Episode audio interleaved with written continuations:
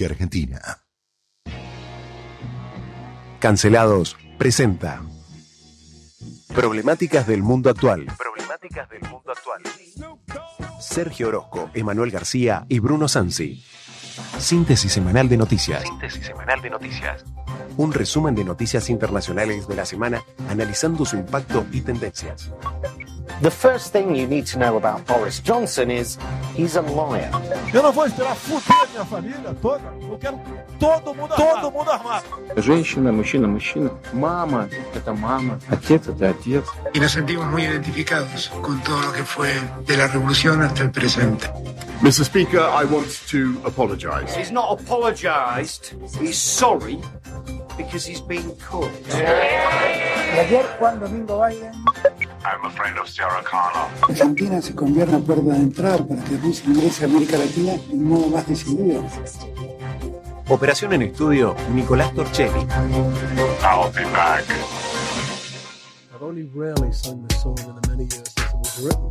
Buenas tardes, ¿cómo estamos? Acá estamos en nuestro noticiero de problemáticas del mundo actual. Hoy es viernes. El señor profesor Sergio Facundo Orozco, cumpleañero ayer, está presente. Emanuel García. Y a quien están escuchando atrás, Bruno Sansi les habla, Nicolás Torchier en la operación. Y a quien están escuchando atrás es al señor Sting.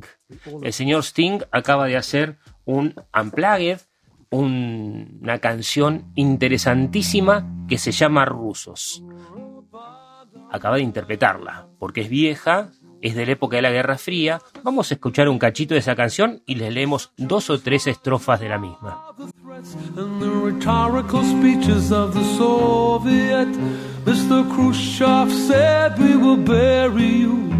I don't subscribe to this point of view. Such an ignorant thing to do if the Russians love their children too. How can I save my little boy from Oppenheimer's deadly toy? There isn't no monopoly of common sense on either side of the political fence. We share the Y este es Sting. El señor Sting es cantante inglés, profesor de literatura británica, y hizo esta canción que dicen algunas estrofas, en Europa y América hay un creciente sentimiento de histeria, condicionados a responder a todas las amenazas, en los discursos retóricos de los soviets, el señor Khrushchev, el que era presidente de Rusia, dijo, te enterraremos. No suscribo este punto de vista, dice Sting. Sería una cosa tan ignorante de hacer si los rusos también aman a sus hijos. ¿Cómo puedo salvar a mi pequeño niño del juguete mortal de Oppenheimer? dice Sting. Eh, ¿Quién era Oppenheimer? ¿Recordamos? Era el señor de la bomba nuclear. Sí, porque esa era la amenaza que existía en ese momento en la Guerra Fría. Y dice Sting también, no existe el monopolio del sentido común.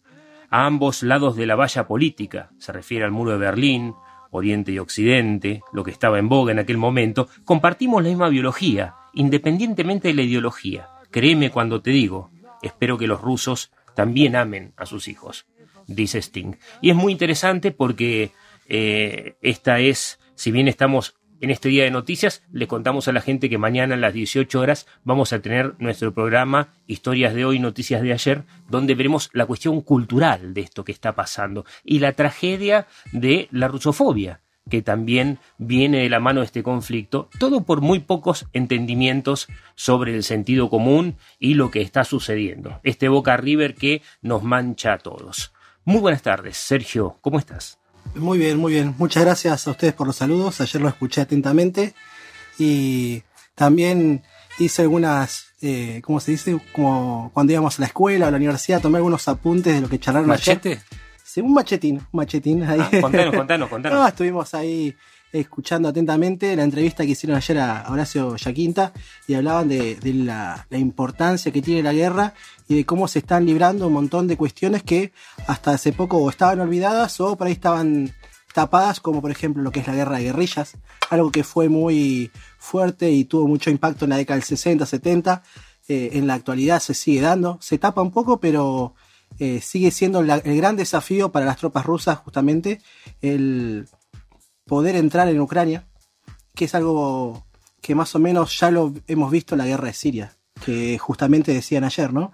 Para poder entrar en Siria y poder eh, tomar posiciones, lamentablemente la táctica que utilizaron fue la de, la de destrucción de, de edificios y de lugares civiles.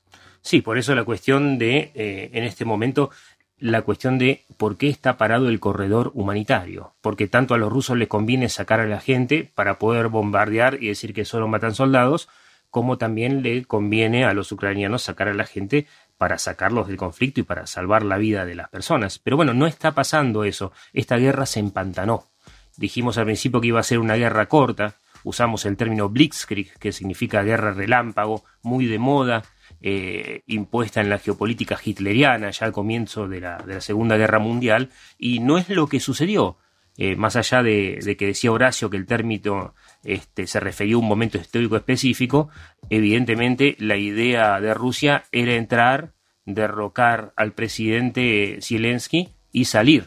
Pero bueno, no pasó en Rusia lo que pasó en otros lugares como en Afganistán, que el presidente también se tomó un helicóptero, ¿no? Acá Zelensky se quedó y, y, y eso fue un revés muy grande para los rusos. Esta guerra está empantanada en este momento. No solamente que no derrocaron a Volodymyr Zelensky, sino que incluso su figura se revitalizó incluso se incrementó a niveles impresionantes, sobre todo en la opinión pública. Cosa que por lo general los presidentes ucranianos no tienen mucha fama de ser tipos bien vistos y esas cosas. De hecho, mismo Zelensky no estaba bien visto. O sea, Ucrania es el reino de la corrupción, es el lugar, eh, digamos, un país muy corrupto, para decirlo así, donde evidentemente han habido algunas mafias, movimientos muy fuertes de derecha, pero básicamente el gobierno eh, no se ha preocupado mucho por la población, una población que fue al Maidán, a la plaza central en Kiev y eh, terminó derrocando en una revuelta popular al presidente anterior, que era muy, muy amigo de Putin y que ahora Putin pide que vuelva, ¿no? Eh, Zelensky estaba en bajo de popularidad hasta que comenzó este conflicto y bueno, acá estamos envueltos nosotros porque también afecta nuestras noticias nacionales. Pero decime, Manuel García, ¿qué tenemos de eh, novedad que sintetice la semana? Si bien son noticias nuevas, uh -huh. sintetizan lo que pasó durante la semana. Así como bien dijiste, eh, el programa de hoy está un poco volcado a la hora de, eh, al momento de resumir un poco lo que hemos visto en la semana, las distintas entrevistas que hemos tenido, hemos tenido la palabra de, de Horacio ayer, el día, de, el día jueves, justamente en Cancelados por el Mundo, en una guerra que eh, ha aparecido, luego las charlas siguieron después del programa, apareció que se ha extendido un poco más de dos semanas, que éramos lo que más o menos calculábamos el tiempo que tal vez eh, el ejército de Vladimir Putin iba a tomar la capital, pero no fue así. Bien lo decías vos, Bruno, que es una, una guerra que se empantanó. Sí, ahí pero, nos encontramos. Justamente, pero también tenemos, así como teníamos recién la, la, canción que hemos escuchado, tenemos la palabra de un actor bastante conocido, un actor que fue gobernador de California, que el día de ayer mencionó un pequeño discurso, creo que en sus redes sociales, corregime Bruno si es así. Sí, sí, dejó, se virilizó. Y dejó bastantes joyitas. Le estoy hablando de Arnold Schwarzenegger, todos los conocemos por su papel protagonista del Terminator. Conan en mi época, perdón. bueno, Conan, yo lo conozco. Con yo... el bárbaro, ¿no? sí.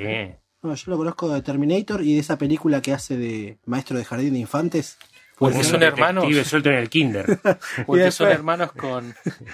¿Cómo se llama este actor? Eh, Danny DeVito, sí, también, sí, gemelos, sí, twins. Qué, qué, buenas películas que tienen. Después hay otra que estaba embarazada, no sé. Cómo... sí, no, una cosa espectacular. Y, y, es interesante lo que decía el que él, eh, si bien fue gobernador de California, de origen es austríaco. Uh -huh. Y el papá de Arnold Schwarzenegger, Schwarz, Schwarz significa negro en alemán y Niger significa negro más efectivamente en inglés, pero negro. O sea, Arnold negro negro vendría a ser la traducción, o ese gigante de más de un metro noventa que fue siete veces Mister Olimpia y campeón del mundo de fisiculturismo, es austríaco y el papá era nazi. El papá luchó contra los rusos y él manda mensajes. Estás liderando esta guerra, puedes detener esta guerra, dijo el actor estadounidense Arnold Schwarzenegger. Lo menciono como, como mensaje. ahí, ahí se me, ahí, ahí, creo que está por acá presente. eh, y dejó otras cositas como el gobierno, dus- el gobierno ruso ha mentido no solo a ciudadanos, sino a sus soldados. Y haciendo esta diferencia que también marcábamos mucho eh, programas pasados, de, de mencionar bien el, lo que viene a ser el conflicto y no estigmatizar tal vez eh, un, un- un determinado pueblo, en este caso el ruso, porque incluso él elogia a los rusos que están protestando y que saben que están sufriendo las consecuencias por esa censura y por esa represalia que están viviendo en tanto en la capital como en Moscú, como en otros territorios o en otras ciudades de, de Rusia. Sí, dice, mi papá era nazi y recuerdo lo que trajo de la guerra, ese odio hacia los rusos, eh, las heridas de guerra psicológicas, físicas, que le duraron toda la vida y, y él se crió de chico Arnold justamente sobreviviendo las heridas de guerra de su padre, dice que no se lo decía a nadie, y dice, el pueblo ruso es un pueblo bravo, sí, es un pueblo heroico. Y también nosotros los que estudiamos historia tenemos una, eh, eh, digamos, una cierta admiración por el pueblo ruso, sí, sobre todo por cómo sobrellevó la, la cuestión soviética a sus propios líderes autoritarios que los mataron y la bravura que representaron cuando lucharon, que ellos, batallas de Stalingrado, Moscú, eh, fue una cosa impresionante. Aprovechamos y les recomendamos a la gente una película, Enemigo al acecho con Ed Harris y este, Jude Law, que es la historia del francotirador soviético Vasily Zaitsev. ¿Sí? Es hermosa película y ahí muestra inclusive cómo eh, cuando fue el sitio de Stalingrado, que estaba en ruinas, que es un poco lo que charlábamos ayer con nuestro colega Horacio Giaquinta, eh, cada agujero, eh, cada ruina, cada piedra era un lugar para esconder un francotirador. ¿no? Y muestra el duelo real de dos francotiradores que realmente existieron. Les dejo una pequeña frase que pueden encontrar en el video que él emite, que está subtitulado al inglés y también al ruso. Sabemos que han sufrido las consecuencias de su valentía. Han sido arrestados, han sido encarcelados y han sido golpeados. Ustedes son mis héroes. Tienen el verdadero corazón de Rusia. Se refiere a los que protestaban contra Putin. Exactamente. Y es la diferencia que trataban de establecer en la semana, ¿no? Una cosa son los gobiernos y otra muy diferente son los pueblos, ¿no? Y, y resaltar esto. eh, el pueblo ruso también se ha manifestado en contra de la guerra. Más allá de que uno pueda tener una visión política o lo que sea, acá lo que sufren siempre son los habitantes de los, de los países, los soldados. Siempre los más Sí, pobres. Siempre. Siempre los más pobres. Y acá es importante decir también que hay muchos rusos huyendo como pueden, porque la mayor parte del estado, eh, digamos, del espacio aéreo ruso está cerrado en Europa, así que sobre todo de tren y en auto se están yendo a Finlandia, se están yendo a Estambul, porque eso- esos vuelos están permitidos. Así que hay muchos rusos que están saliendo directamente pensando que Rusia se está convirtiendo de nuevo en esa Unión Soviética. ¿Qué más tenemos, Emanuel García? Tenemos más noticias relacionadas con la guerra de Ucrania. En Ucrania, mejor dicho, la Unión Europea se plantea cortar el- la compra de gas ruso si la ofensiva de Putin en Ucrania se prolonga. Alemania se resiste por temor al impacto en su economía de una falta de suministros, pero la matanza de civiles redobla la presión sobre Berlín. Esta es una eh, noticia que, bueno, son temas que hemos tratado durante estas semanas, si nos han ido escuchando, si han sido eh, siguiendo los podcasts o día a día, de lunes a viernes, eh, cada, cada una de las noticias, y cómo es la dependencia de la industria alemana, de Alemania, con el gas ruso. Sí, están... ¿Cómo es su posición a la resistencia? Es uno de los primeros países que trató de, de que no sea tan severa las sanciones fuertes que se le iban a caer a, a- a- a Rusia. Sí, hasta el segundo día de guerra, ¿no? Ese sábado Alemania medio que se dio vuelta, hizo una vuelta carnero en el aire y decidió apoyar las sanciones contra Rusia. No olvidemos también que, a diferencia de nosotros, allá se viene la primavera y el verano, entonces el gas no es tan necesario, por lo menos durante cuatro meses aproximadamente, y no es un dato menor, o sea, pueden prescindir un ratito del gas ruso en este momento. Ese es el drama que tienen también con, con las políticas que se plantearon en Europa de eh, volcarse hacia energía- energías verdes. Y el problema que tienen ellos de, bueno, al tratar de estar de- desmontando plantas nucleares, genera un poco más de dependencia hacia el gas ruso. ¿no? Exactamente. Les menciono una noticia cortita también relacionada con la guerra que ocurre en Ucrania. Eh, la guerra de Ucrania se ceba en las economías del norte de África. La mayoría de los países tratan de asegurar su abastecimiento de cereales mientras la inflación comienza a hacer mella en la región. O sea, eso estamos un poco tratando o eh, hablando geopolíticamente como le gusta le gusta a Ulises, eh, mencionando esta onda, estas consecuencias y esta onda expansiva que ha generado el conflicto de estos últimos, de estas últimas tres semanas, más o menos. Sí, y de eso me puede hablar mucho Sergio, que es nuestro. Sergio, contame en qué cátedra trabajás en la universidad, para que la gente sepa quién está acá, porque le digo a la gente que tiene los mejores profesores de historia de LU 20 acá en LU 20. Gracias por la presentación. yo, quiero, yo quiero este tipo como abogado cuando me pase algún drama. o por lo menos como testigo. No, trabajo en la cátedra de Historia del Antiguo Oriente. Ahora, dentro de poco, ya vamos a arrancar con las clases en la universidad. Eh, me dedico, junto con un equipo de, de, docentes de la universidad, a trabajar temas sobre, más que nada, sobre el antiguo Egipto, la antigua Mesopotamia, que es la actual Irak, Persia, que ahora se llama Irán, eh, y algunas regiones más que hemos estado incorporando, como por ejemplo tratar de estudiar eh, los procesos de formación estatal en India y en China, pero estamos hablando hace 4.000 años atrás. O... Sí, pero le recuerdo a la gente que en tu currículum está haber trabajado justamente conmigo de problemáticas del mundo actual. Exactamente, y es más. Entonces, ¿te gusta la cuestión del Oriente? Eh, vamos del Oriente antiguo hasta la actualidad. Es más, en un viaje en el 2018 pudimos estar en Israel, en Palestina y en Marruecos, observando diferentes eh, contextos, eh, visitando museos y lugares históricos muy impresionantes.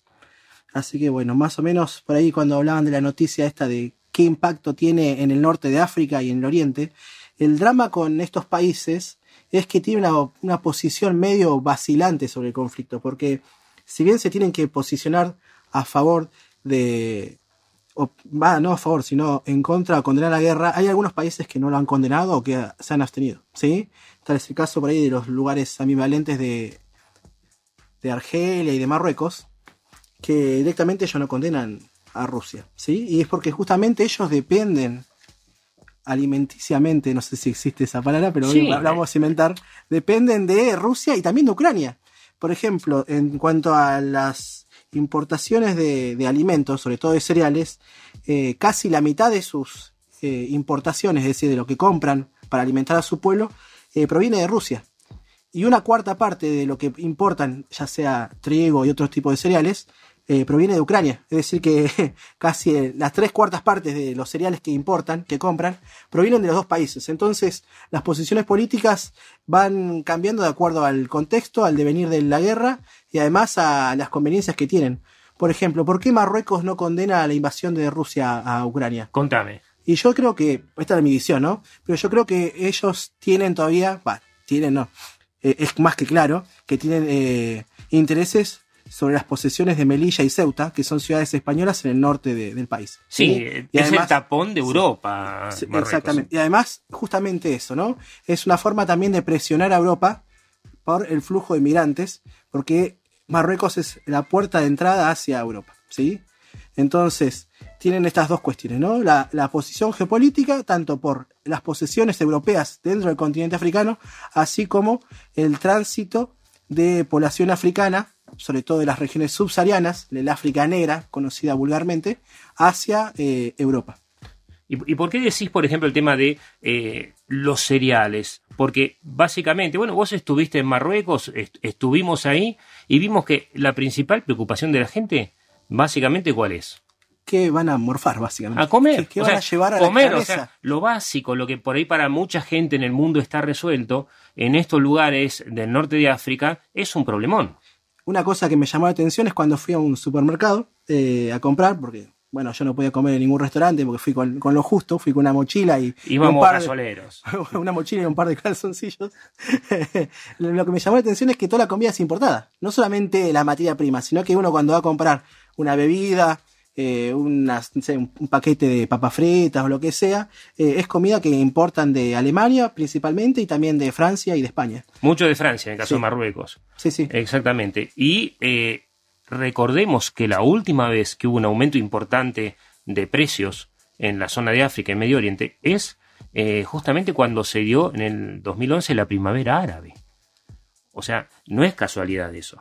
Claro, este aumento de precios llevó a todas las revueltas. Y Digo, cuando digo primavera árabe, recién hablamos de la primavera de Europa, ¿no? Que la gente eh, no se confunda. ¿A qué nos referimos con la primavera árabe? son los levantamientos de los países del norte de África y Medio Oriente contra los, sus gobiernos, básicamente. Una- un aumento en los precios de los alimentos, junto a otras cosas más, ¿no? Pero el detonante fue el aumento de los precios de los alimentos. Se levantaron grandes revueltas en Egipto, en Argelia, en Túnez, y en muchísimos países de Medio Oriente. Eh, los países que más nos quedaron como visibles fueron Siria y Libia, porque los conflictos siguen, pero el que detonó todo fue las, fueron las protestas en Egipto.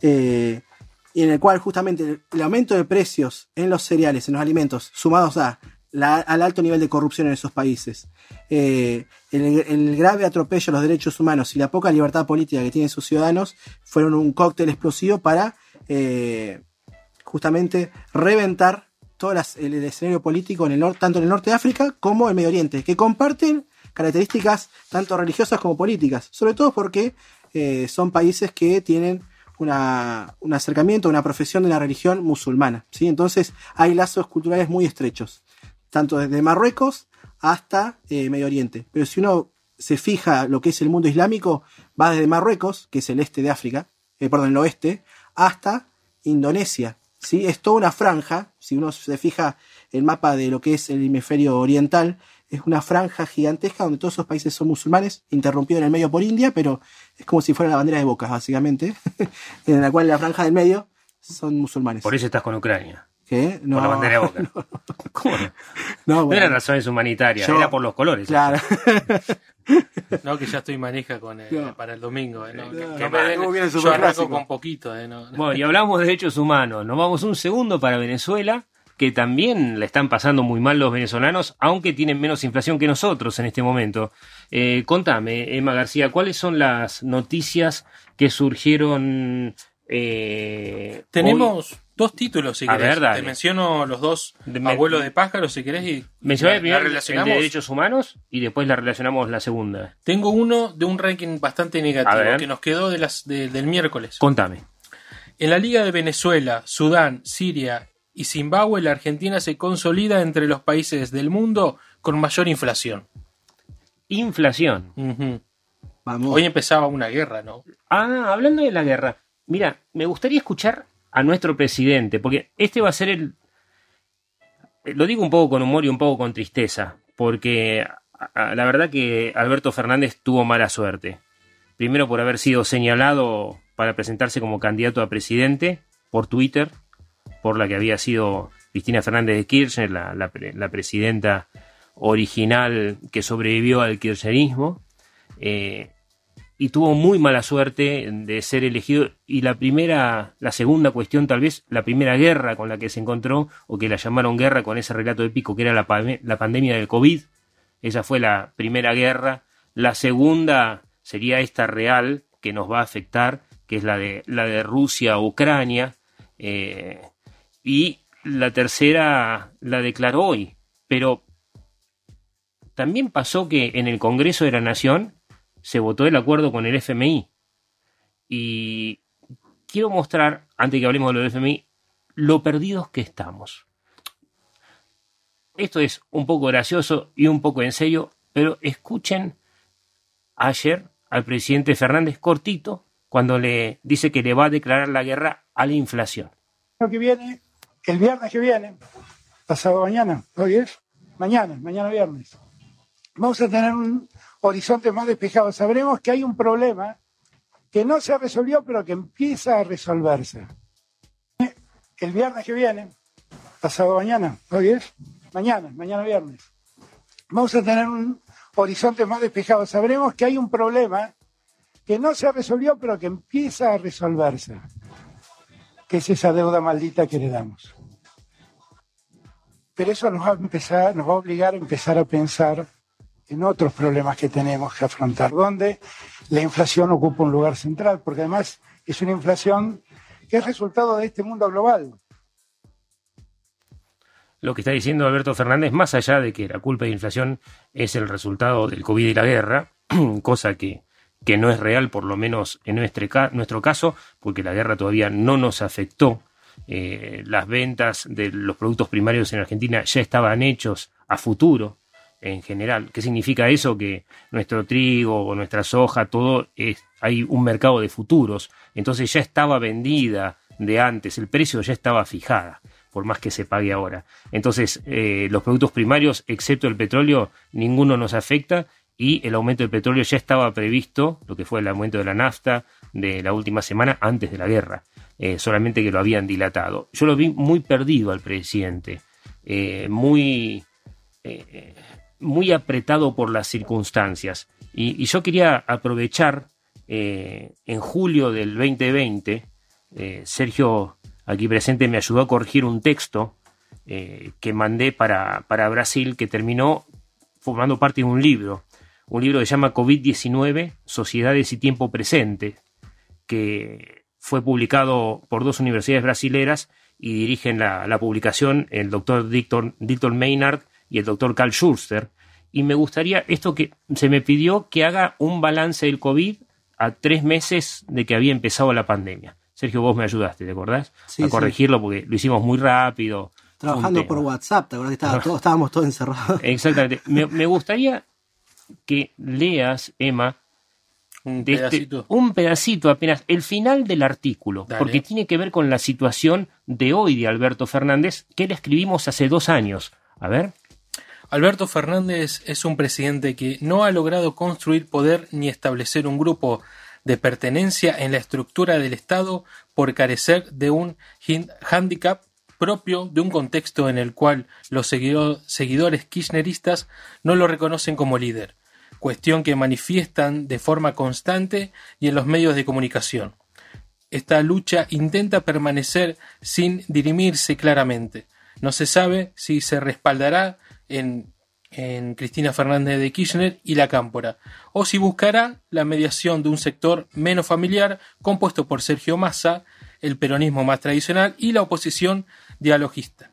dialoguista. El caso puntual o el máximo, el cenit de todo esto, de este problema que no tiene un grupo político, se, se plasmó el año pasado con ese tuit que se filtró, entre comillas, de, de la diputada o senadora, no me acuerdo bien ahora, eh, tratándolo básicamente de ocupa al presidente. Sí, diciendo que era un ocupa del poder. Pero esto lo vimos hace dos años, lo escribimos, salió en un libro internacional. Es importante decir, Alberto Fernández está solo. Eh, está solo en este momento sostenido por una cuestión de conveniencia política de la oposición, que brilla por su ausencia en inteligencia, en términos generales, no en viralidad, sino en inteligencia, eh, porque es muy básica esta oposición, y por otro lado tiene petardos internos eh, de un peronismo que trata de sostenerlo y de la cámpora que se ha enemistado con él. Entonces, de hace dos años todavía esto no se dirimió. Y me decía hoy Emma, pero ya, ya está, listo, ya rompió con el cristinismo. No, no rompió. Y esto se los puedo decir. No rompió porque si fue elegido es porque tiene Cristina poder sobre él. Entonces siempre va a estar preocupado por quedar bien con eh, los K y agredir a los que lo sostienen. Esa es una trampa mortal que tiene el poder presidente. Encima, en todo este contexto, encara la llamada o famosa guerra contra los precios. Exactamente. Pero no te preocupes, semana que viene probablemente ya presente la rendición. Mira, acá me mandan un tuit urgente, dice que la FIFA anuncia la expulsión de la selección argentina del Mundial de Qatar por ir a guerra contra los precios. Que ¿Sabes no, qué? por Encima- favor. es más, se dice que la reta va a proyectar un billete de 100 pesos en el obelisco por las dudas para manifestarse a favor de- del peso argentino. Qué mal, qué mal. Mira, tenemos un montón de cosas que la vamos, la vamos a ver mañana entonces en Historias de Noticias de Ayer. Tenemos a Cafiero, tenemos un montón de cosas. Y lo que teníamos era Sting para irnos, ¿no? Nico Torchelli en la operación. Muchas gracias. ¿Un tema de polis o no? Eh, sí, de, de, de, de. No, ya era solista. Ya era ¿Sí? solista. Ah, mira, Sí, sí, sí. ¿Qué? ¿Sos de la yuta? Más o menos. Po- polis. Más o menos. ¿Te gustan esas cosas vos? Sí, la ¿Y polis la griega. protesta social dónde La quedó? polis griega me ¿Dónde quedó la protesta social? Uh, vos que sos de izquierda. Ya pago impuestos, así que ya Ya, me olvidé de eso. ya te estás derechizando, pagás impuestos. Qué grande. Nos vamos, señores. Nos encontramos mañana a las 6 de la tarde con historias de hoy, noticias de ayer. Such an ignorant thing to do if the Russians love their children too. How can I save my little boy from Oppenheimer's deadly toy? There is no monopoly of common sense on either side of the political fence. We share the same biology, regardless of ideology. Believe me when I say to you, I hope the Russians love their children too.